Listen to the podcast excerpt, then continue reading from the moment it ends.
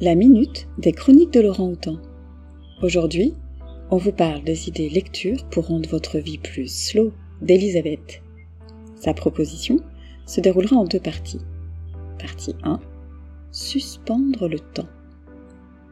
Commençons par une éloge de la méditation par la journaliste et auteure Frédéric de Gelt dans son roman Sankara.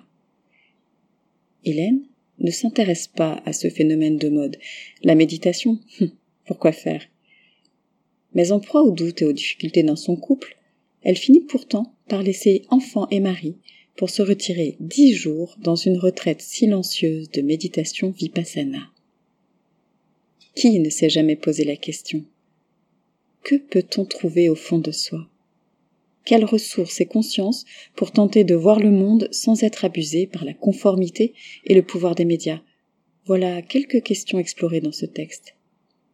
L'auteur reconnaît s'être inspiré d'une expérience personnelle. Je cite Je ne suis pas un gourou de Vipassana. D'ailleurs, mon personnage est sceptique au début, et ce scepticisme me paraît sain. N'empêche, j'ai ressenti le besoin d'écrire ce roman pour dire aux gens que c'est passionnant de découvrir à ce point qui on est vraiment. Je ne connais pas d'endroit qui m'ait autant interrogé, qui m'ait autant permis d'envisager une autre moi. C'est passionnant de découvrir que notre corps est à ce point chevillé à notre âme. C'est ça que le roman raconte au fond. C'est aussi de retraite dont il s'agit dans le roman Au bord de la Sanda de l'auteur islandais et prophète en son pays pour sa poésie, Girdir Eliasson. Au bord de la Sanda, nous plonge dans le silence d'un homme retiré dans une caravane tout près de la Sanda, une rivière glaciaire au pied d'un volcan islandais. Là, il peint. Et tandis que les toiles s'accumulent, une seule chose lui importe peindre la vérité des arbres qui l'entourent.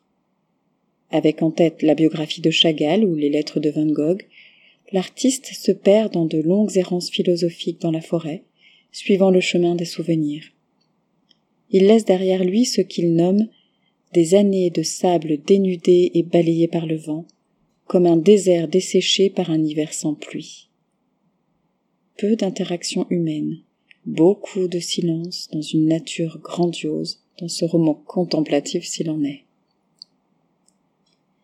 C'est aussi l'occasion de s'immerger dans ces paysages uniques pour les fans d'Islande, sans passer par l'incontournable polar scandinave. Non, Girdir Eliasson n'est pas un auteur de thriller venu du froid, il est l'un des auteurs les plus connus en Islande, notamment pour sa poésie, ce qui ne vous surprendra pas en lisant ce texte. Je ne sais pas vous, mais tout ça me donne envie d'une retraite silencieuse avec un bon bouquin quelques heures. Ça tombe bien, les bibliothèques sont ouvertes.